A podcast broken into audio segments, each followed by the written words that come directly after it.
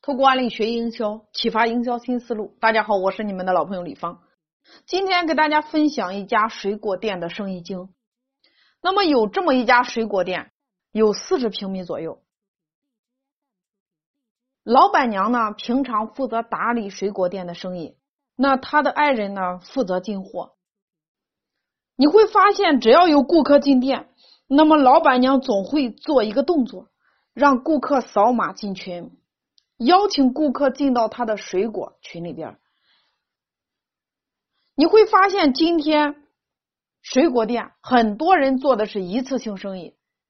他如果有一个活动，他想通知顾客，这些顾客没有联系方式，就像断了线的风筝。这是今天大多数传统门店的现状。那么这家水果店呢？首先。只要顾客今天来买东西，他都会给他优惠一块钱，让对方进入他的水果群，然后告知水果群里边每一周都有秒杀活动。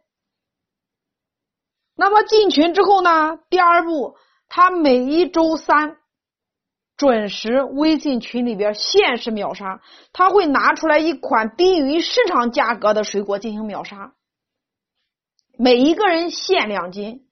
通过这个活动，增加了客户与他的连接和粘性。那么每一周五晚上八点的时候，他会准时的进行美容讲座。你会发现，通过这两招，别人家的水果一天都卖不出去几斤，但是他的他家的水果都是整箱整箱的卖。所以说，同样的水果生意，不同的人经营，结果是不一样的。